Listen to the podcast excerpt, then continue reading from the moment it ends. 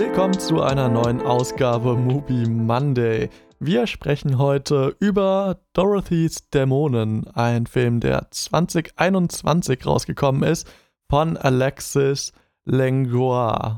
Ähm, ich hoffe, ich habe den Namen richtig ausgesprochen. Wir wissen es nicht so ganz genau, aber ähm, das ist jetzt auch nicht die Hauptsache, worum es geht. Worum es geht, sind äh, Florian Tromke und meine Wenigkeit Christopher Dörr, die jetzt äh, diese Woche mal wieder einen Film vom Mubi-Algorithmus aufgedrückt bekommen haben und über den wir jetzt sprechen, namentlich, wie bereits erwähnt, Dorothy's Dämonen.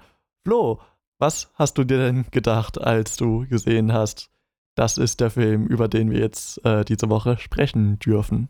Ja, ich habe meine Research nicht ähm, getan, bevor ich äh, draufgeklickt habe. Alles, was ich gesehen habe, ist, dass er kurz ist, nämlich nur 30 Minuten. Und ich habe mir gedacht, ach Mensch, irgendwie zur Zeit, ich glaube, der letzte vom Algorithmus vorgeschlagene war ja Dustin, das ja auch ein Kurzfilm war. Lustigerweise äh, teilen sich äh, die hier auch zumindest, was Dustin, was eben auch die Schauspielerin ist, den Cast. Ähm, die ist nämlich auch hier vertreten in einer Nebenrolle. Anyways, äh, und dann bin ich da mal reingegangen und habe mir dann vielleicht irgendwie gewünscht, dass ich mich ein bisschen besser darauf gefasst ähm, gemacht hätte, aber äh, vielleicht ist es auch gut, weil ich da nicht äh, so sorgenreich da reingegangen wäre, weil das ist ein Film, der modern, französisch, laut, bunt ist und auch ein, ein wenig, ein, ein klein wenig anstrengend. Und so kam quasi die Klatsche einfach direkt ohne Vorbereitung und vielleicht war das wie ein, ein Pflaster, das man schnell abreißt. Ähm, das sage ich jetzt so, aber dann ist mir aber auch aufgefallen, während ich den Film dann weitergeschaut habe, dass er ja dann doch 30 Minuten gar nicht so kurz sind.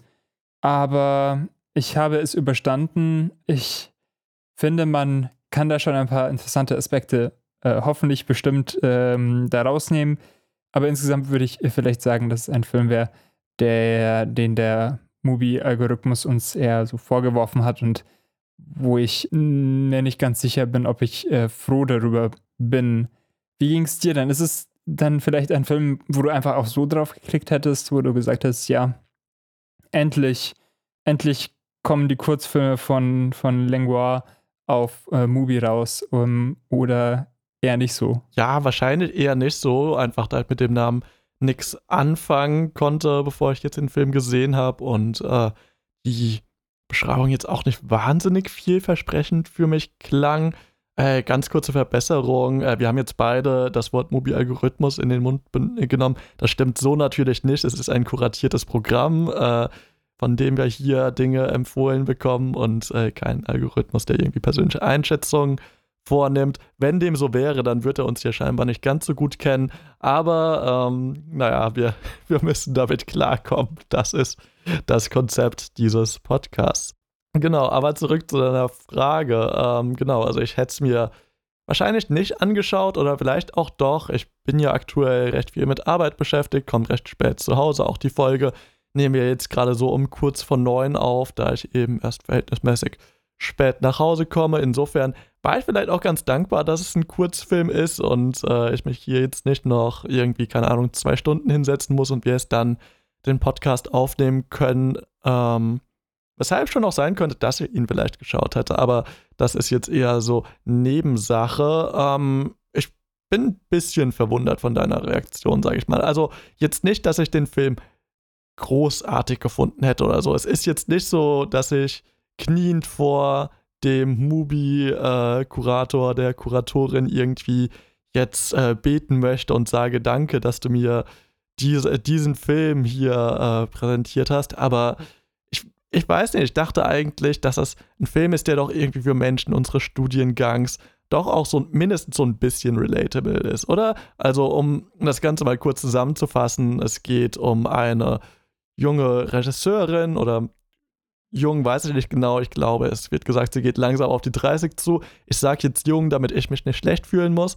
Und äh, die ja, hat einen etwas nischigeren Geschmack, also sie möchte irgendwie ein Film über lesbische, großbusige Motorrad-GangsterInnen drehen, der komplett pink ist und de in dem Mitglieder des Patriarchats geköpft werden. Äh, und dann fließt ganz viel Blut und alles ist laut und knallig und äh, das klappt alles nicht ganz so, wie sie sich das vorstellt. Äh, sie bekommt kein Geld und deswegen verkracht sich mit ihrer Produzentin und dann trifft das Ganze so, lang, so langsam ab in so Fantasiegefilde, wo eben dieser Wunschfilm und die Realität immer weiter verschmelzen und dann eben Filmgremien und äh, ModeratorInnen auf Festivals und so weiter und so fort alle so monströse Gestalten werden, die ihr Böses wollen, gegen die sie ankämpfen muss,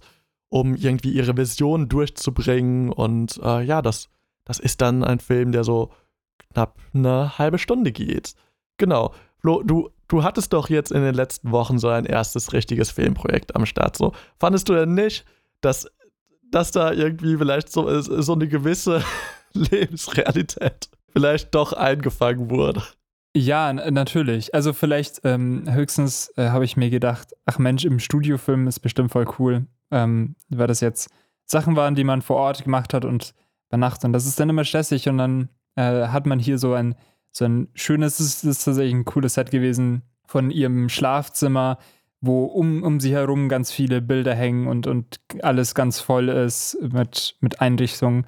Und dann äh, überlegt sie sich eben diese, diese Filmwelt, die sie gerne schreiben würde und wo sie auch immer wieder ja, hingeht, was ja, wie du gesagt hast, diese pinke, ich, dieses pinke Nirvana ist, ähm, wo nur so ein paar Hügel sind und ganz viel Nebel und, und ich fand, da, dann hat man gesehen, so, dass man auch einem, mit einem relativ kleinen Film, also ich hatte irgendwie schon den Eindruck, dass es jetzt äh, eine kleinere Produktion war, da doch äh, sehr, ja, eigene und, und ausgefeilte ähm, Welten irgendwie machen kann äh, im Studio. Also insofern vielleicht, äh, was so den Schaffensprozess angeht und ähm, die Charakterisierung weiß ich nicht. Ich muss sagen, dass äh, abgesehen von solchen ja, Finessen, was die Machart eben angeht, dass ich es manchmal auch ein bisschen anstrengend äh, fand, ähm, was auch so, also was trotzdem irgendwie mit der Ästhetik zusammenhängt. Das ist so ein bisschen ambivalent, weil ich, ich hatte das, das Gefühl, dass hier zu sehr was versucht wird ähm, zu vermitteln, irgendwie so eine Albernheit oder irgendwie so, so ein, so ein Nicht-Mainstream durchzupressen. Und dass das so im Fokus stand, äh, hat dann irgendwie dazu geführt, dass ich irgendwie nirgendwo Fuß fassen konnte oder auch, ja, das irgendwie auch ein bisschen, ein bisschen platt fand. Also so jede ästhetische Entscheidung hat sich vielleicht ein bisschen darauf reduzieren lassen, dass man gerade irgendwie krass und edgy sein will. Und ja, ich, ich weiß nicht, ob mir das jetzt äh, super viel gegeben hat. Aber ich will jetzt auch nicht diesen Film schon direkt abschreiben. Ich will ein bisschen offen sein und ähm, ja, vielleicht kannst du eine Lanze dafür brechen, aber vielleicht zuerst, ähm, weil, weil du auch die persönliche Ebene so reingebracht hast, möchte ich dir auch die Gelegenheit bieten. Hast du denn anstatt Dorothy dir auch einen Chris vorstellen können äh, bei diesem Film? Nein, mich persönlich habe ich da jetzt gar nicht so stark gesehen, sondern eher wenn man sich so Interviews mit deutschen Genre-RegisseurInnen anschaut, dann ist das ja schon so ein Impetus, der immer mitschwingt, dass irgendwie dieses Kämpfen mit Filmförderung und so weiter wirklich so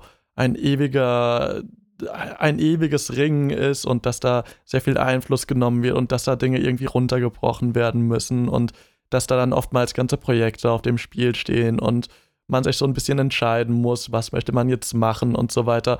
Und das ist halt was, wo ich schon gesagt habe, so ja, das, das wurde ja vielleicht auf eine ganz amüsante Art und Weise eingefangen.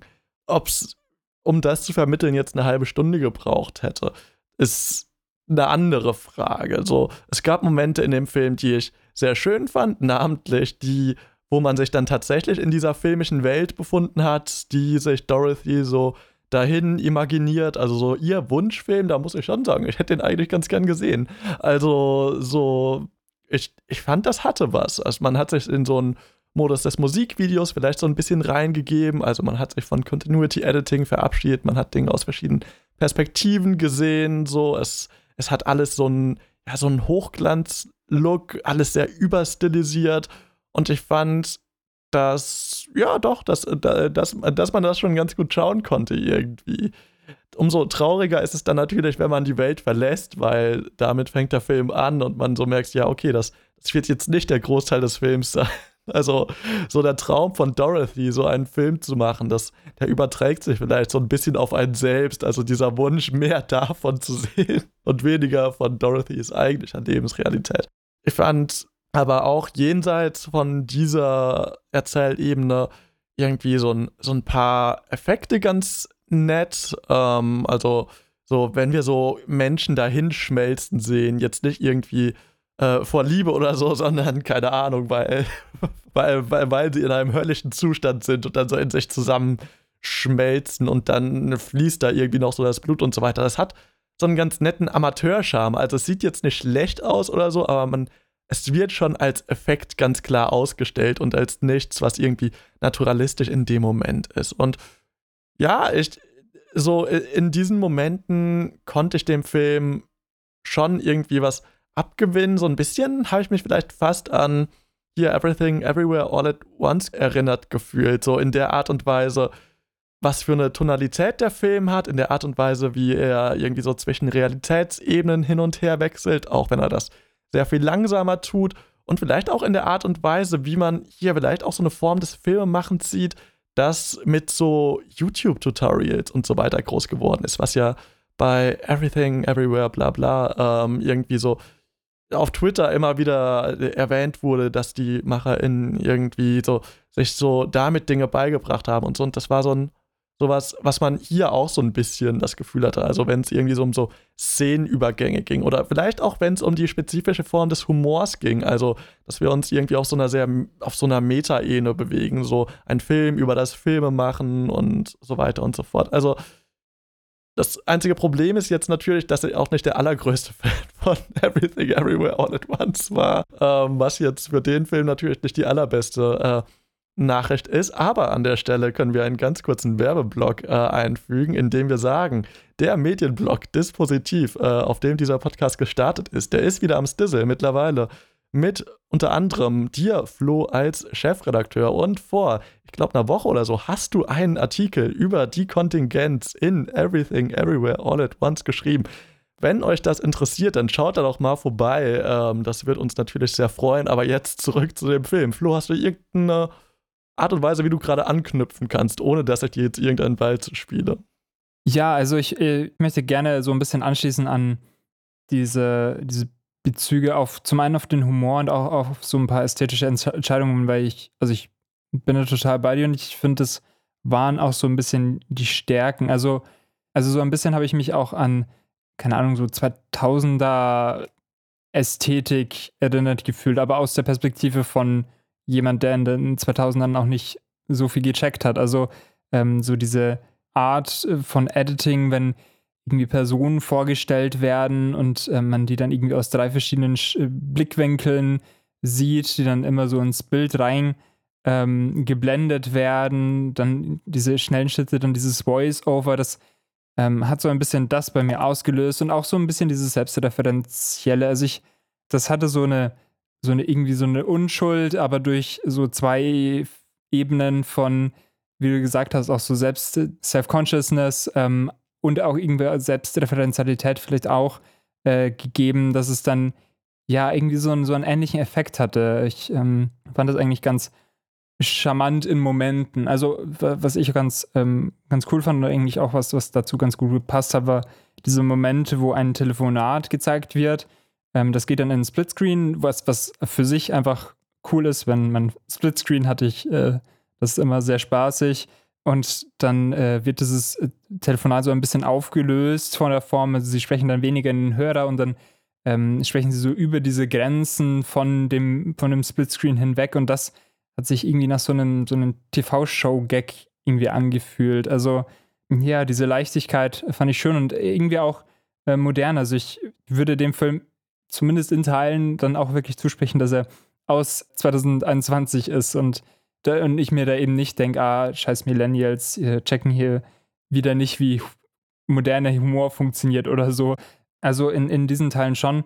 Was aber trotzdem immer wieder so ein bisschen, was ist, was dann immer wieder durchscheint, ist, dass ich trotzdem oder vielleicht auch genau deswegen mir so eine gewisse Schöpfungshöhe oder so ein über den Dingen schweben gefehlt hat. Ähm, also dadurch, dass der Film ja sehr viel diese Camp-Ästhetik irgendwie haben will, zumindest würde ich ihm das schon so unterstellen, äh, hätte ich von ihm schon gefordert, dass er irgendwie ja da so ein bisschen drüber steht, dass er nicht zu starkes Interesse daran hat, irgendwie gerade selbstreferenziell zu sein, irgendwie gerade so die Reaktion schon mit einzuberechnen, sondern mir hätte es besser gefallen, wenn das einfach ja für sich äh, schon überlassen werden, dass, dass man einfach diese Gags oder einfach diese Ästhetik gezeigt bekommt und das dann gar nicht so auserzählt wird. Und so hatte ich eben das Gefühl, also es knüpft auch an, an dieses, was ich vorher gesagt habe, dass es, dass es das sein möchte und dass man in, in jedem Moment irgendwie auch das Gefühl hatte, so,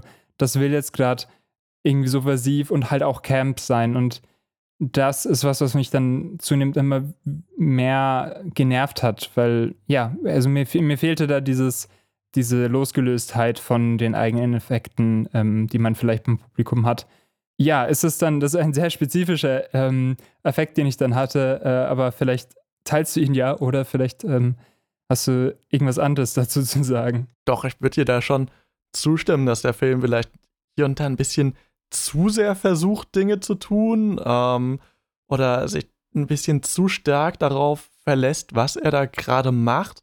So ein bisschen unangenehm fühlt sich es ja irgendwie auch schon an, wenn sich hier irgendwie jetzt so ein weißer, cis, hetero, glaube ich, Typ irgendwie so in diese Community reinschreibt von dieser lesbischen Frau, die dann irgendwie in dieser äh, Trans-Community so Fantasien entwickelt. Also, das, ich, ich weiß nicht. Also, ich will hier jetzt gar kein Fass aufmachen, ob man das darf oder nicht oder ob man das sollte oder nicht. So, das dürfen Menschen schon für sich selbst entscheiden. Aber für mich hat es hier so, schon so einen gewissen bitteren Beigeschmack irgendwie gehabt. Gerade weil dieser Person ja dann auch immer wieder gesagt wird, so, oh, das ist aber exotisch, uiuiuiui, hier, was du dir aber hier gerade denkst, äh, schwierig. Ähm, das fällt mir irgendwie zu diesem Thema auch noch so ein Stück weit ein, dass, dass hier vielleicht ein bisschen sehr hart probiert wird, Dinge zu tun. Ja, ja, auf jeden Fall. Es ist ja auch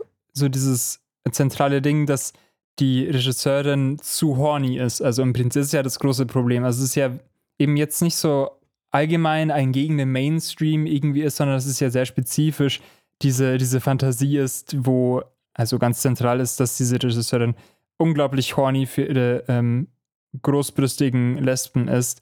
Und ja, da so ein, so ein French-Dude zu haben, der das, ja, das so macht, weiß ich nicht. Vor allem, weil für mich jetzt die Assoziation einfach ganz groß ist, ist es ja auch so ein gewisses Self-Insert. Also so, so, so, ein, so ein Typ, der jetzt einen Film bei Locarno ähm, spielt, diesen Kurzfilm, der sonst, ähm, keine Ahnung, so sechs, sechs, sieben äh, Filme davor gemacht hat. Alles Kurzfilme, alles mit denselben Leuten, also das halt sehr bubbelig und klein ist. Das ist schon das Erste, woran ich dann denke. Eine Frage, die man schon stellen könnte, ist, ob jetzt wirklich das Problem ist, dass sie so unfassbar horny ist oder ob eher das Problem ist, dass diese Filmförderstellen und keine Ahnung, ihre Produzentin und so weiter nicht damit klarkommen. Also auf das könnte man jetzt natürlich schon fragen. Also da würde ich ihn vielleicht so minimal in Schutz nehmen, aber ähm, nichtsdestotrotz habe ich ja schon selbst gesagt, dass es schon ein bisschen unangenehm an einigen Stellen ist, das äh, so zu schauen habe während dem Schauen irgendwie die ganze Zeit so ein bisschen versucht, so einen Bezug zu Wizard of Oz herzustellen. Ging dir das auch so? Also man hat natürlich diesen Namen Dorothy, der da irgendwie so dominant im Vordergrund steht. Man hat diese, diese Traumthematik, dass das alles irgendwie immer wieder so eine Ebene ist, wo man sich schon recht klar ist, das ist jetzt gerade nicht wirklich die Realität. Man hat irgendwie diese Mutterfigur, die so ein bisschen diese Wicked Witch ist, die dann auch so klein geschrieben werden muss, in dem Fall jetzt. Ähm, also sie schreibt das dann am PC, so einzelne Nachrichten äh, irgendwie, dass sie jetzt klein und unbedeutend wird und so weiter und äh, die dann auch immer weiter schrumpft, bis sie dann verschwindet. Ähm, aber jenseits von so einer popkulturellen Referenz habe ich da verhältnismäßig wenig drin gefunden. Äh, hast du da vielleicht mehr gesehen? Ja, keine Ahnung. Also ehrlich gesagt habe ich da nicht dran gedacht, aber es klingt total logisch. Also auch eigentlich nach einer ähm, nach einem Bezug, der ergiebig sein sollte. Deswegen würde ich dir in deiner Vermutung vielleicht zustimmen, dass es mehr so eine, einfach eine Referenz so für sich war oder halt irgendwie vielleicht auch eine, eine Hilfe bei, bei, beim Schreiben. Also es kann ja auch sein, dass man sich auf sowas stützt. Was mir auch als, als Referenz, als, als bloße, ja, oberflächliche ähm, ja, Referenz irgendwie so ins Auge gestochen ist, ähm, war auch so ein bisschen dieses Cronenberg ähm, Body Horror Ding. Also wenn äh, diese, diese Person so ihr, ihr wahres Gesicht irgendwie so gezeigt wird oder so, also vielleicht so die Maske heruntergezogen wird von den äh, Leuten, die da in dieser ja doch ähm, etwas kleineren Kunstkino, Verleih, Filmwelt ähm, agieren, dass, dass man da irgendwie so abgezogene Gesichter und irgendwie das sah, das, das hat diese Assoziation bei mir hervorgerufen, ähm, was, ich weiß nicht, was jetzt äh, rückblickend auch mehr dieses Image von äh, Langlois als französischen Filmbro äh, vielleicht bestärkt hat. Aber ähm, vielleicht ist das etwas, wo, wo du auch mehr äh, mit anfangen kannst oder vielleicht auch ist das so eine generelle Thematik, wo man noch ein bisschen mehr reingehen kann. Also es wird ja schon so eine, du, du hast ja vorher schon gemeint, es, es, es wird so eine, eine gewisse Frustration, so eine Kritik an dieser Förderung und an diesem ja, Förderungswesen gemacht. Gibt es denn da noch andere Aspekte, die irgendwie ja noch auffällig waren oder die irgendwie mehr auserzählt waren oder aufgebracht wurden? Fällt mir jetzt spontan eher schwierig, da irgendwas zu finden, weil du jetzt nochmal so diese Körpereffekte ähm, angesprochen hast. Da lässt sich natürlich schon drüber nachdenken, ob der Film dann nicht vielleicht ein bisschen mehr zu erzählen hat, wenn es hier irgendwie natürlich auch um so Körpermodifikation und so weiter geht in diesem Film. Äh, also das sind ja keine äh, Brüste, die in irgendeiner Form auf natürliche Art und Weise erreichbar sind, wie sie in diesem Film gezeigt werden. Also ähm, natürlich auch irgendwie der Fakt, dass hier Transpersonen gezeigt werden und so weiter. Aber ich habe jetzt kurz drüber nachgedacht und bin eher so äh, zum Punkt gekommen, so, nee, das, das sind halt Dinge, die alle so in dem Film so ein bisschen drin sind, die jetzt aber nicht auf irgendeinen Punkt hinauslaufen oder so. Bei, bei diesen Masken, die sich so übergezogen werden, da, das hat jetzt mit, nicht so richtig mit irgendwas zu tun, aber es gibt da so einen sehr konkreten Film, an den ich mich da erinnert habe: uh, Repo, The Genetic Opera. Ähm, das ist ein Film, den ich an der Stelle einfach einmal empfehlen möchte, was ein Film ist, der jetzt nicht wahnsinnig gut ist, aber den ich sehr mag. Das ist äh, eine, ja, so eine alternative Gothic Rock äh, Musical Oper äh, von dem Regisseur von Sword 2 bis 4. Ähm, das, das ist ein Film, mit dem man viel Spaß haben kann, sagen wir es mal so. Ähm, und da gibt es auch Effekte, die sehr ähnlich aussehen, um nicht zu sagen fast identisch. Also vielleicht war es eine Inspirationsquelle, man weiß es nicht genau. Ja, das, also mit, mit diesen Maskendingern ist natürlich so, oh, wir haben alle nach außen hin so, äh, sind diese Institutionen zivilisiert und wollen nur das Beste, aber unter ihnen, da lodert die Fratze. Ja, naja, also ähm, subtil ist es nicht, subtil muss es auch überhaupt nicht sein. Das ist an der Stelle, glaube ich, wirklich kein Anspruch, den man an den Film anlegen sollte. Ist, ist dann halt vielleicht so ein bisschen einfach die Frage, ob, ja, ob man mit diesem lauten, krawalligen was anfangen kann und ich bin dem prinzipiell jetzt nicht abgeneigt, aber in dem konkreten Film konnte ich halt eher sagen, ja, war ganz, war ganz nett, äh, kann man anschauen, muss man aber nicht. Und ich glaube, wenn ich dir jetzt so zugehört habe, dann geht's dir da äh, nicht ganz unähnlich, oder? Ja, ähm, ich möchte aber schon noch mal auch noch mal eine Kritik formulieren, weil also klar dieses laute, diese dieses überzogene, diese diese sehr unsubtilen Moves, die hier gemacht werden, finde ich schon auch irgendwie charmant. Also, oder ich würde sagen, dass so eine Art von Film charmant sein kann und einfach gut funktionieren kann. Ähm, was ich mir jetzt aber auch gedacht habe, während, während du das so nochmal aufgezählt hast, ist, dass mir hier schon auch so ein gewisser Griff aus dem, aus dem Bildschirm hinaus auf mich als Zuschauer gefehlt hat. Also, wenn man hier mit sehr krasser ähm, Plastic Surgery zugange ist, wenn man hier auf, auf Körper geht, wenn man hier offenes, offene Wunden, offenes Fleisch sieht, dann ist das alles so, so banal, also und so, so wenig schockierend. Also eigentlich würde man ja meinen, dass hier so eine Transgression stattfindet, die einen in einem Band zieht, die einen schockiert, die einen irgendwie zumindest anekeln würde oder irgendwie so eine Reaktion hervorrufen würde. Aber das war gar nicht. Also Gewalt äh, und, auch, und auch in dem Zusammenhang äh, Gewalt, die verübt wird, wenn Maschinengewehre da sind, aber die halt dafür da sind, dass sie cool chrommäßig scheinen und rumgefuchtelt werden und dann irgendjemand erschossen wird. Aber das ist wie in einem, keine Ahnung, äh, wie in einem Videospiel, aber nicht wie in einem Videospiel, sondern wenn jemand sagt, wie in einem Videospiel. Und das vor ein paar Jahren. Also, das ist so diese, na, diese, diese Loslösung.